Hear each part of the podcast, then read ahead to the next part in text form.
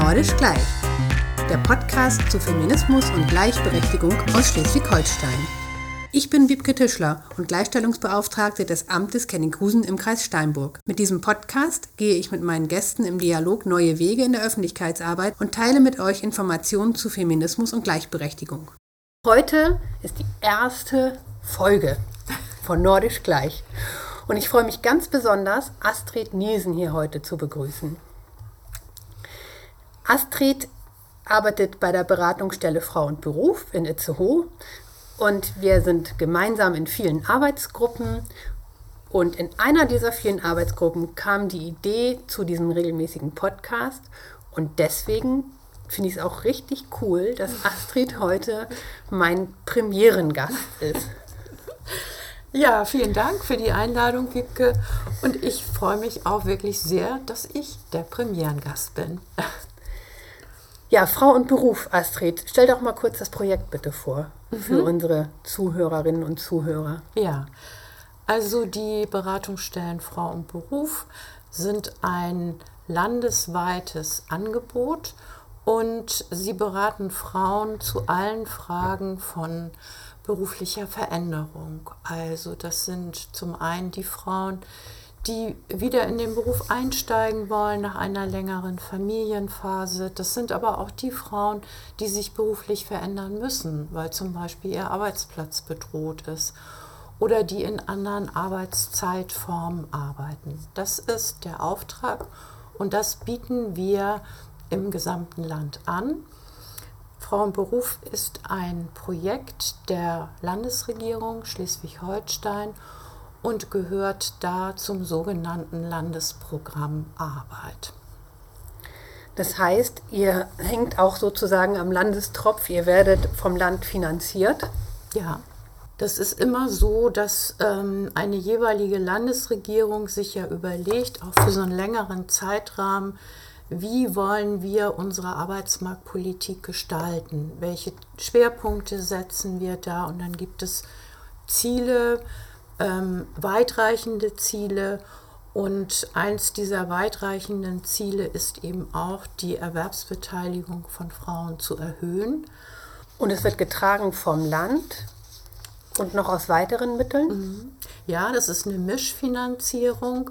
Ähm, das Land trägt einen großen Anteil und äh, dieses Landesprogramm Arbeit gehört aber immer noch mal in einen größeren Rahmen. Das ist praktisch der europäische Markt und da gibt es ein Programm, das läuft immer sieben Jahre, ein Arbeitsmarktprogramm und die EU finanziert dann auch zu großen Teilen. Und dann, das ist eine Besonderheit hier bei uns im, äh, in den Kreisen, haben wir eine Finanzierung noch durch den Kreis Steinburg und durch den Kreis Dithmarschen. Das ist nicht in den anderen Regionen ist das nicht so und wir haben eine Finanzierung über den Träger der Beratungsstelle. Das ist hier in der Region die EGIP Wirtschaftsförderung. Und Frauenberuf ist ja ein landesweites Projekt, das heißt, es gibt es in ganz Schleswig-Holstein. Ähm, gibt ja auch verschiedene Beratungsstellen, wie du sagst, ja auch mit unterschiedlichen Trägern. Seit wann gibt es das, dass wir mal so eine ungefähre zeitliche Einordnung haben? Seit wann beratet ihr? Schon lange.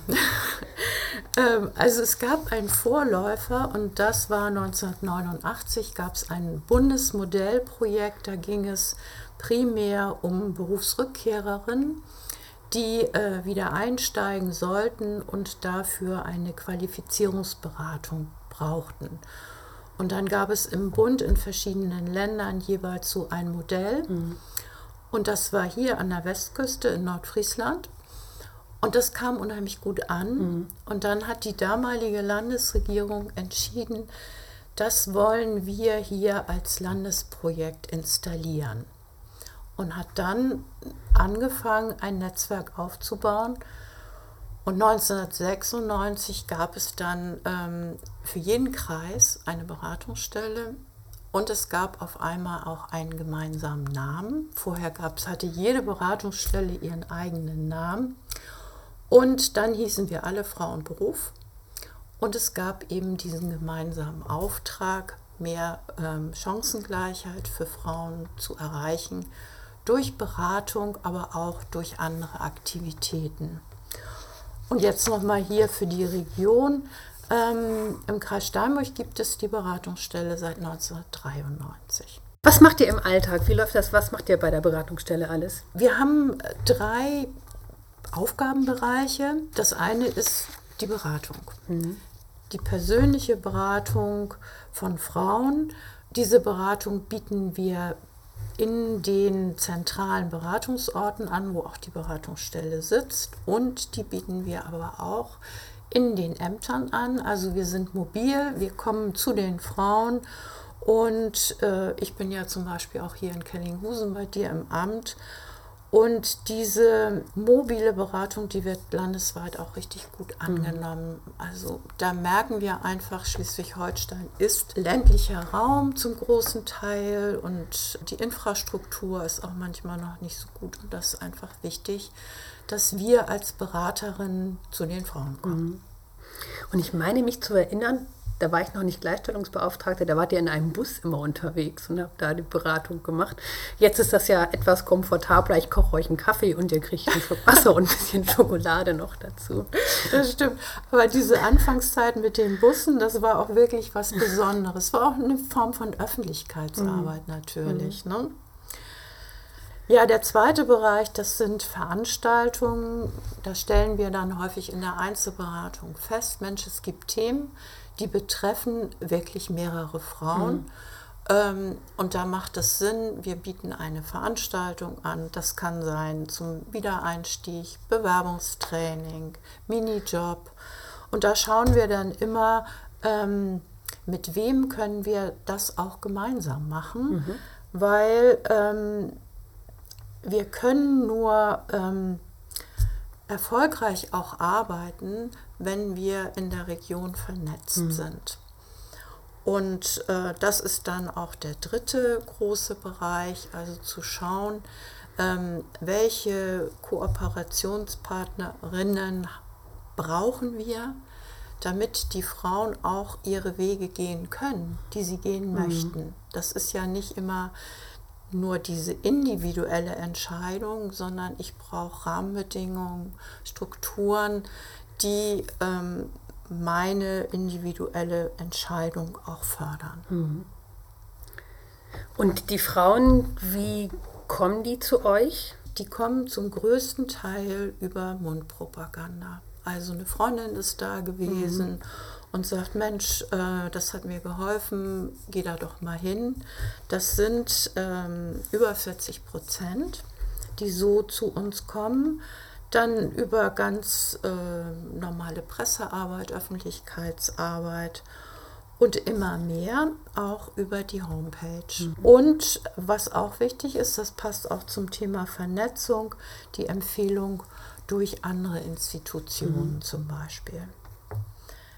Ich glaube, wichtig ist, dass die Frauen aus eigenem Antrieb kommen. Also sie werden ja nicht geschickt, mhm. sondern sie kommen zur Beratung, weil sie selber etwas klären wollen. Mhm. Und über 40 Prozent über Mundpropaganda, das heißt ja auch, dass die Frauen, die bei euch in der Beratung waren, gut über die Beratung sprechen und dass es denen auch was gebracht hat. Das ist ja auch ein tolles Zeichen dafür.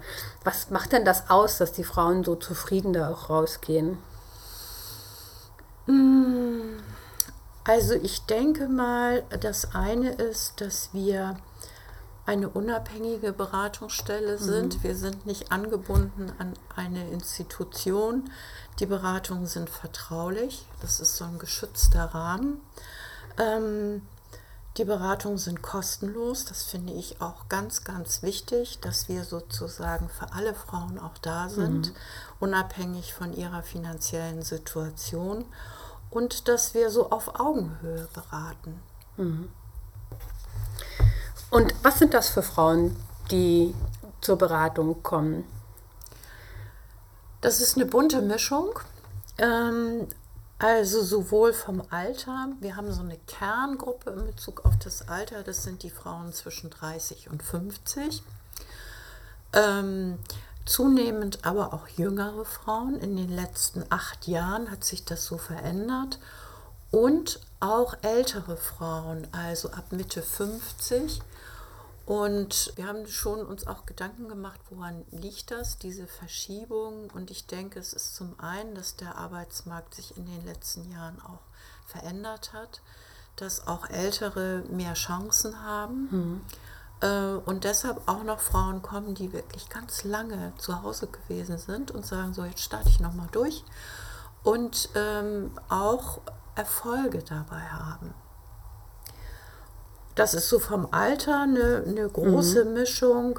In Bezug auf die Nationalität sind das überwiegend deutsche Frauen, mhm. aber in den letzten Jahren haben wir auch immer mehr geflüchtete Frauen mhm. in der Beratung. Also wir haben so einen Anteil landesweit von 10 Prozent.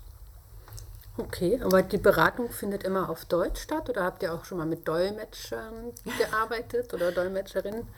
Nein, das haben wir noch nicht gemacht. Also wir sagen so, es ist gut, wenn die Frauen wirklich so das Sprachniveau B1 oder B2 haben, sodass mhm. wir miteinander schon reden können. Mhm. Manchmal ist es so, wenn wir merken, das ist noch nicht so weit, dann vereinbaren wir einen Termin. Ist klar, die Frau wird den Deutschkurs machen. Mhm. Und dann sagen wir, gut, in einem halben Jahr treffen wir uns wieder und dann, dann können wir mhm. weiterreden. Was haben die so vorher gemacht? Also sind das, habt ihr so spezielle Berufsgruppen, die vermehrt kommen? Oder mhm. ist das auch so gemischt wie beim Alter? bunte Mischung. Mhm. Also wirklich, das sind die Frauen, die kommen in, aus den Berufen, in denen Frauen immer noch arbeiten. Ne? Also Dienstleistungsbereich, pädagogischer Bereich, Pflege, aber auch Frauen aus technischen Berufen. Wir haben alles, ja. Und die, die länger nicht gearbeitet haben, die haben länger nicht gearbeitet, weil sie Kinder versorgt haben, oder?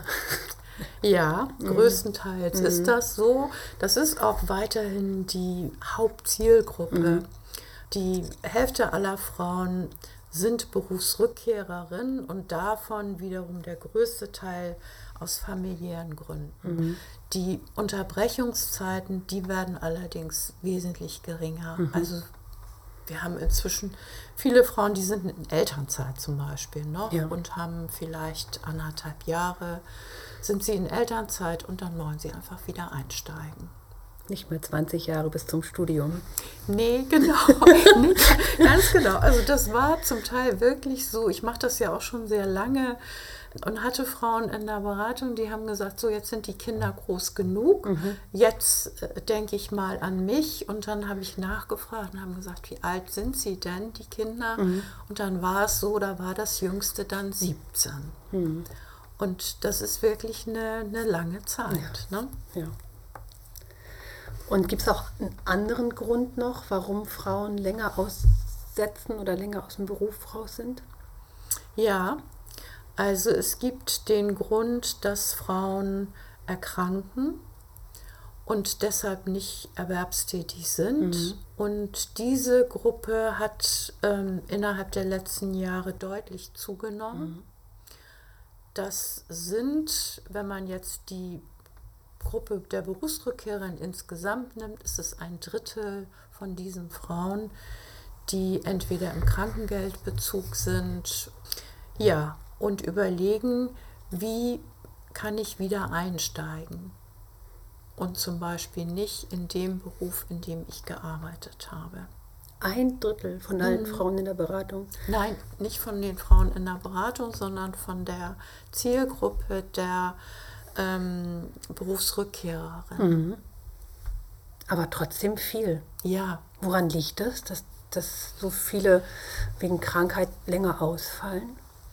Also ich, ähm, wir haben das auch ausgewertet und haben geguckt, aus welchen Berufsbereichen kommen mhm. diese Frauen. Mhm. Eigentlich gibt es da Häufungen und das sind Berufe in der Pflege. Mhm. Okay, ja. Wo die Arbeitsbedingungen mhm. einfach sehr hart sind, mhm. hohe Belastung und auch ähm, eine hohe Identifikation mit der Arbeit mhm. bei diesen Beschäftigten. Und wenn man dann merkt, das, was ich eigentlich möchte, in meiner Arbeit ist überhaupt nicht leistbar. Mhm. Und krank werden kann ich aber auch nicht, weil ich weiß, dass meine Kolleginnen das dann alles mhm. abdecken. Das ist ein, ein großes Problem. Und ich denke, es sind größtenteils die Arbeitsbedingungen, die da zur Krankheit führen. Mhm. Ja, das mit Klatschen vieles nicht getan, ne? gerade in den Berufsbereichen. Und darüber hinaus, was, also wir haben jetzt die Wiedereinsteigerin, mhm. die Berufsrückkehrerin. Was ist mit Frauen, die in, im Arbeitsleben sind, die jetzt einen Job haben? Ja, das ist auch eine große Gruppe. Das sind 40 Prozent mhm. Der Frauen, die sind erwerbstätig und da klassisch äh, die meisten in Teilzeitform. Mhm. Und das ist auch Thema in der Beratung. Das sind Frauen, die möchten gerne mehr arbeiten, mhm. zum Beispiel, ähm, und kommen dann ähm, mit dem Anliegen, wie kann ich das mit meinem Arbeitgeber verhandeln? Oder ähm, ich wechsle den Arbeitgeber, weil bei dem, wo ich jetzt bin, habe ich diese Möglichkeiten nicht. Und wie, ähm, wie bewerbe ich mich zum mhm. Beispiel? Das sind dann mhm. diese Fragestellungen. Und manchmal wahrscheinlich auch, ähm, wenn man mehr möchte als das, was man jetzt tut. Mhm. mhm. Ja, das ist so beruflicher Aufstieg. Mhm. Ähm, da geht es dann um das Thema Weiterbildung auch. Was gibt es an Qualifikationen? Wer finanziert das? Mhm. Da recherchieren wir dann und ähm, ja, unterstützen die Frauen auch bei der Beantragung. Es gibt auch die, die überlegen, sich selbstständig zu machen, mhm. zum Beispiel, mhm. wo wir so eine Erstberatung machen und dann aber auch weiterempfehlen. Und dann gibt es noch eine kleine Zielgruppe, die wir auch äh, beraten. Das sind Frauen, die eine Ausbildung in Teilzeit machen wollen. Mhm. Okay. Und die, ja, eine Gruppe, die wir ja beide aus beruflichen Gründen auch versuchen sehr im Auge zu haben, die Minijobberinnen, die vielleicht auch mal aus der Minijob-Falle wieder raus möchten, mhm. die sind natürlich auch bei euch gut aufgehoben. Ja, die kommen auch. Also das ist wirklich auch ein richtig großes mhm. Thema. Mhm. Da geht es häufig um Arbeitsbedingungen auch. Mhm. Ja, auf die Frage der sozialen Absicherung. Ne? Und was, aber wenn das kommt jetzt aus unterschiedlichen Ecken, Wiedereinstieg, Veränderung, ähm, gibt es Fragen, die Sie alle irgendwie haben? Was gibt es so Gemeinsamkeiten, die ihr ausmacht in der Beratung? Ja, also es geht ja immer um Orientierung. Und äh, da sind dann die grundlegenden Fragen, wo möchte ich eigentlich hin? Mhm. Und ähm, was bringe ich auch mit an Erfahrungen, an Kompetenzen? Ähm, das, äh, das sind die grundlegenden Fragen und an denen arbeiten wir auch zuerst. Das heißt, es geht immer darum, so eine Art Profilanalyse zu machen um dann ausgehend von diesem Profil zu schauen, wie sind die Möglichkeiten in der Region. Mhm. Also ich muss ja auch immer einen Abgleich finden. Mhm. Was sind meine Wünsche, was sind meine Kompetenzen und Erfahrungen und wie ist die Region? Ähm, kann ich ähm, hier so arbeiten, wie ich mir das vorstelle? Was brauche ich da auch für Rahmenbedingungen, mhm. damit das funktioniert? Das sind dann weitergehende Fragestellungen. Also es geht immer um Orientierung. Hm, die Frauen brauchen einfach eine Klarheit. Ja, genau. Mhm. Ja, und das hilft ja immer ganz gut, wenn man das mal mit jemandem bespricht, ne? Wo kann es hingehen? Für sich selber hat man ja manchmal so einen blinden Fleck oder ja, mir hilft, mir hilft es immer sehr, wenn ich nicht genau weiß, was als nächstes da ist, mich mit jemandem zu besprechen.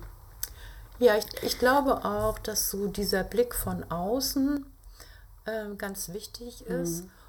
Und da aber auch nochmal das, was ich vorhin gesagt habe, die Unabhängigkeit mhm. in der Beratung. Mhm. Also, dass es keine Beratung ist, wo ich weiß, ich werde da in eine bestimmte Richtung beraten, sondern es geht wirklich um die Person. Mhm und ihr werden diese Möglichkeiten aufgezeigt. Mhm. Und sie geht aber den Weg. Mhm. Ja, ich weiß, dass ihr die Beratung macht und du hast ja auch selber gesagt, ähm, ihr macht auch ganz viel Vernetzungsarbeit und Veranstaltungen. Ähm, ihr habt ein ganz, ganz tolles Projekt auf den Weg gebracht vor ein paar Jahren. Du meinst äh, Concilia? Ja, genau. Ja, soll ich ein bisschen was dazu oh, so erzählen? gerne. Ja. ähm, ja, das ist wirklich ein tolles Projekt. Das haben wir hier in der Region auf die Beine gestellt in Zusammenarbeit mit äh, So Optimist International. Das ist eine ähm, Organisation berufstätiger Frauen, ist auch eine mhm. NGO. Und ähm, wir haben hier in der Region drei Clubs. Glückstadt, mhm. Itzehoe und in Heide. Und als Beraterin haben wir festgestellt, es gibt immer den Punkt, wo wir nicht weiterkommen, mhm. weil uns zum Beispiel das Berufsfachwissen fehlt.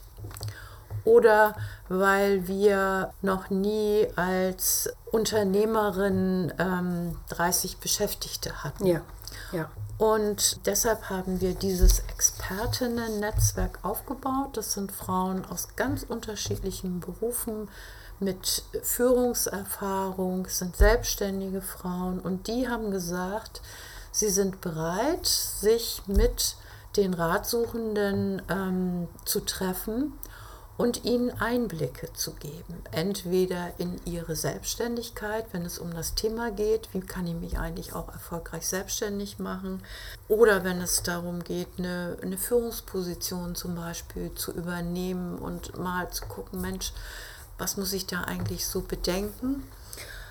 Und wir machen praktisch das Matching als Beratungsstelle. Ähm, wir haben eine Liste mit den Experten, mit einem Profilbogen und wenn wir dann in der Beratung feststellen, die bräuchte sowas, mhm. die Frau, dann ähm, bekommt die Ratsuchende auch einen Bogen und dann gucken wir, welche Expertin passt dazu und verknüpfen die miteinander. Toll. Und wenn jetzt eine Frau, die im Berufsleben steht und viel Erfahrung mitbringt in einem ganz speziellen Berufsfeld, wenn die jetzt sagt, Mensch, das finde ich toll, ich würde das auch gerne machen, muss die jetzt so Optimistinnen-Club finden oder kann die sich auch so an euch wenden? ähm, wie, wie, wie läuft das da?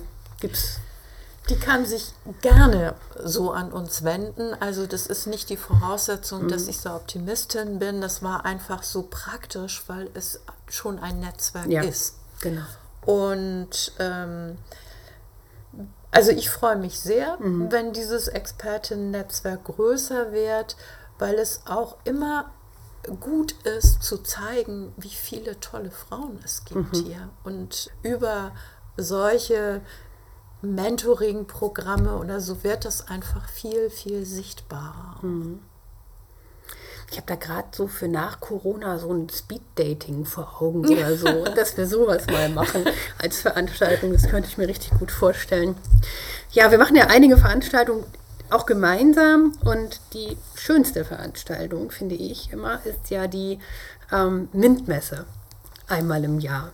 Ähm, magst du etwas zur MINT-Messe erzählen, was das ist, wie das so zustande gekommen ist? Also Hintergrund ist, ähm, dass wir ja seit Jahren immer noch viel zu wenig äh, Frauen in den sogenannten MINT-Berufen haben, also Mathematik, Informatik, Naturwissenschaft mhm. und Technik. Und da gab es, ich glaube, 2008 eine Initiative auf Bundesebene, Komm, mach MINT, um über verschiedene Maßnahmen Mädchen zu begeistern für MINT-Berufe. Und da haben wir hier in der Region ähm, überlegt, wie können wir denn im Kreis Steinbrüch auch so ein Angebot stricken. Und wir, das ist in dem Fall, seid ihr die Gleichstellungsbeauftragten, das sind die Schulen. Das war total wichtig, dass wir die Schulen von mhm. Anfang an damit eingebunden haben. Äh, die Agentur für Arbeit mit der Berufsberatung. Ähm, das Fraunhofer Institut, was es zum Glück hier gibt mhm. als Forschungseinrichtung und Frau und Beruf. Wir haben uns zusammengetan und haben gesagt, wir wollen einen Aktionstag machen, nur für Schülerinnen. Mhm. Eine Messe. Ja, und dann haben wir überlegt, welche Unternehmen sollen kommen. Und das Fraunhofer Institut hat gesagt, wir machen das in unseren Räumen. Das passte natürlich wunderbar. Und das machen wir seit zwölf Jahren ne? mhm. gemeinsam. Und es ist so schön zu sehen, wie die jungen Frauen auf die erfahrenen Frauen, da sind ja viele Frauen auch immer an den Ständen, das finde ich, mhm. Find ich toll. Und es sind so tolle Aussteller und Ausstellende dabei. Und zu sehen, wie, wie die, was für tolle Vorbilder da sind mhm. für, die, für die jungen Frauen, das ist einfach großartig. Es macht mhm. wirklich immer sehr viel Spaß. Und wir lernen auch immer noch ein bisschen was dazu. Ja, jetzt versuche ich mal den Bogen zu kriegen von Veranstaltung zu einem wichtigen Thema, was uns ja auch immer wieder umtreibt im Bereich der Frauenarbeit, die Vereinbarkeit Familie und Beruf. Das ist ja immer ein Frauenthema gewesen und wir stellen ja alle fest, das ist jetzt auch ein Männerthema geworden, weil auch Männer für ihre Familien da sein wollen und weniger arbeiten wollen. Ja, das stimmt. Es gibt natürlich eine große Ambivalenz. Ne? Es gibt auf der einen Seite, das haben jetzt auch wieder Studien belegt, ähm, die Wünsche. Hm.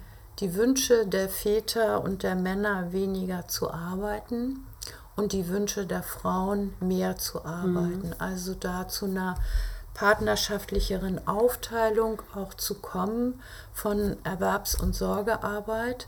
Es gibt auch auf dem gesetzlichen Rahmen Verbesserungen, mhm. Elterngeld, mhm. Elternzeit, da hat sich viel getan.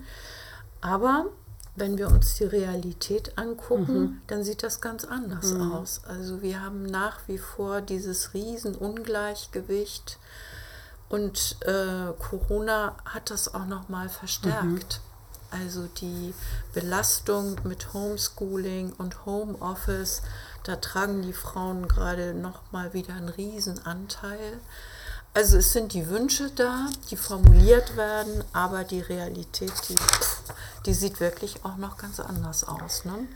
Und auch in der Gesellschaft. Also ich erlebe das auch tatsächlich auch bei, bei Vätern, die sagen, ich möchte gerne ein bisschen weniger arbeiten. Ähm, die haben gleich auf dem Arbeitsmarkt oder gesellschaftlich, ähm, ja, ist teilweise schwer, auch da Verständnis für zu bekommen oder dass auch mal jemand sagt, Mensch, das finde ich gut. Mhm. Ja, sondern im Gegenteil, Arbeitgeber reagieren mit Unverständnis. Mhm. Weil, wieso sollte der Mann jetzt Stunden reduzieren? Das ist mhm. ja schon, wieso sollte der Mann zu Hause bleiben, wenn das Kind krank ist? Das kann doch auch die Frau machen. Also, ja, da ist, glaube ich, noch ganz schön Luft nach oben. Aber wir sind ja auch noch nicht fertig mit unserer Arbeit. Ähm, überhaupt gesellschaftlich einmal so was, ähm, was so die Anerkennung angeht, aber dann beobachten wir ja auch, dass sich die, der Wert der Arbeit oder die, die, was die Arbeit für einen Stellenwert für einen selber hat, auch verändert. Also das ist nicht alles im Leben. Ne? Mhm. Also das stimmt. Mm. Und ich denke, das ist auch so eine Generationenfrage, mhm. dass die Jüngeren, also alles zwischen 25 und 35, da schon ganz andere Vorstellungen hat, wie sie ihr Leben gestalten mhm. wollen.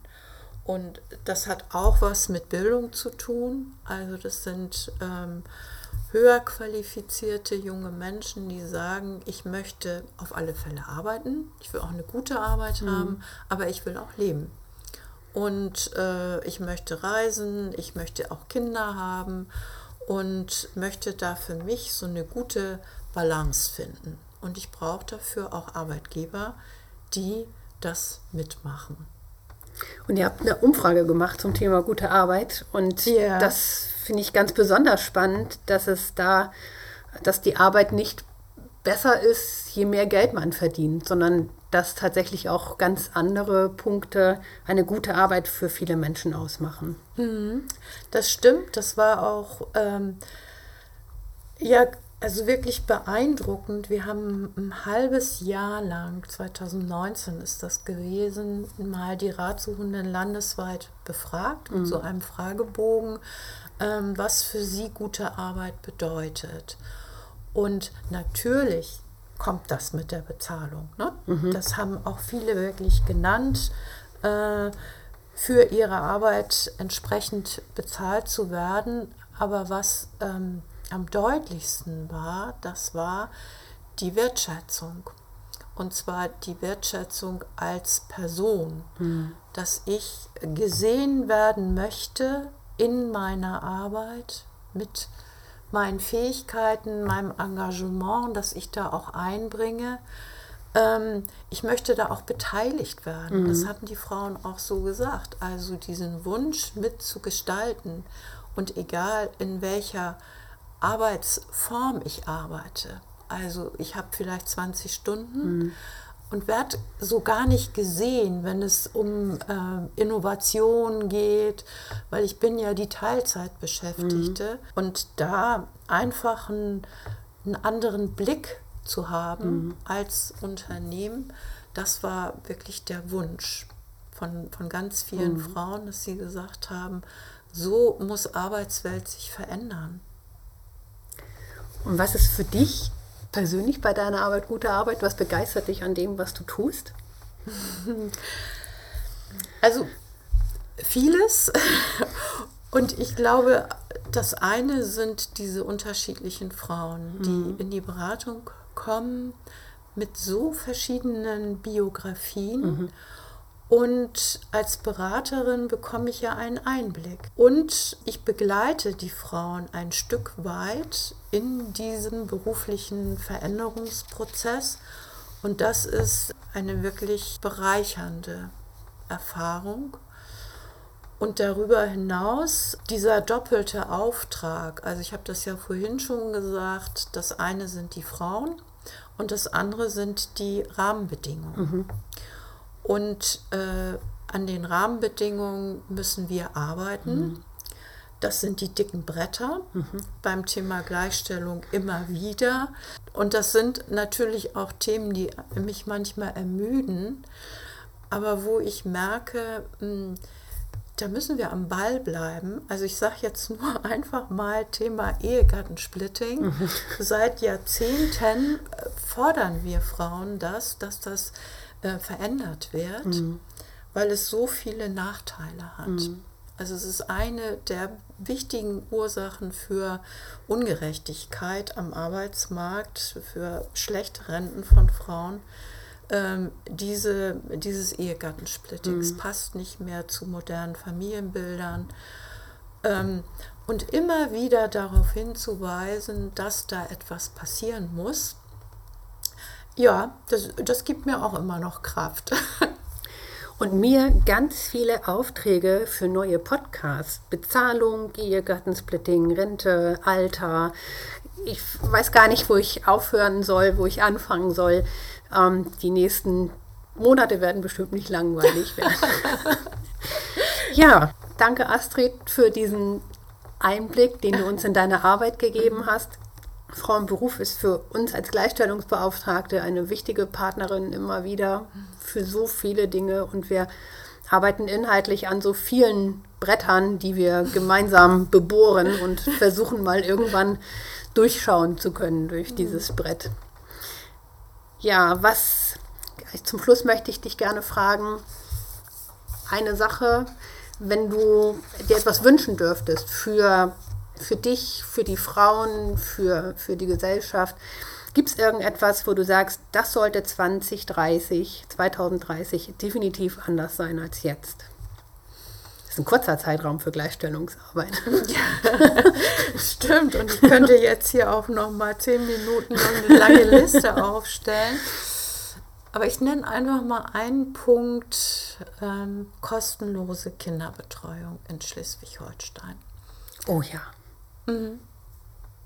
Das wäre was. Da gucke ich ja immer so neidisch auf die Hamburgerinnen mhm. und Hamburger, die dann ihre Kinder, die zwar höhere Mieten zahlen, ohne Frage, aber mhm. dafür, wenn sie wirklich auch die jungen Kinder haben, doch einen ganzen Teil an Ausgaben nicht haben, den wir hier in Schleswig-Holstein haben. Das würde bestimmt vieles erleichtern, das glaube ich auch. Das ist ein schöner Wunsch. ja, und dann Nochmal danke. Ja, gerne. Und ich bin danke gespannt, wie es weitergeht.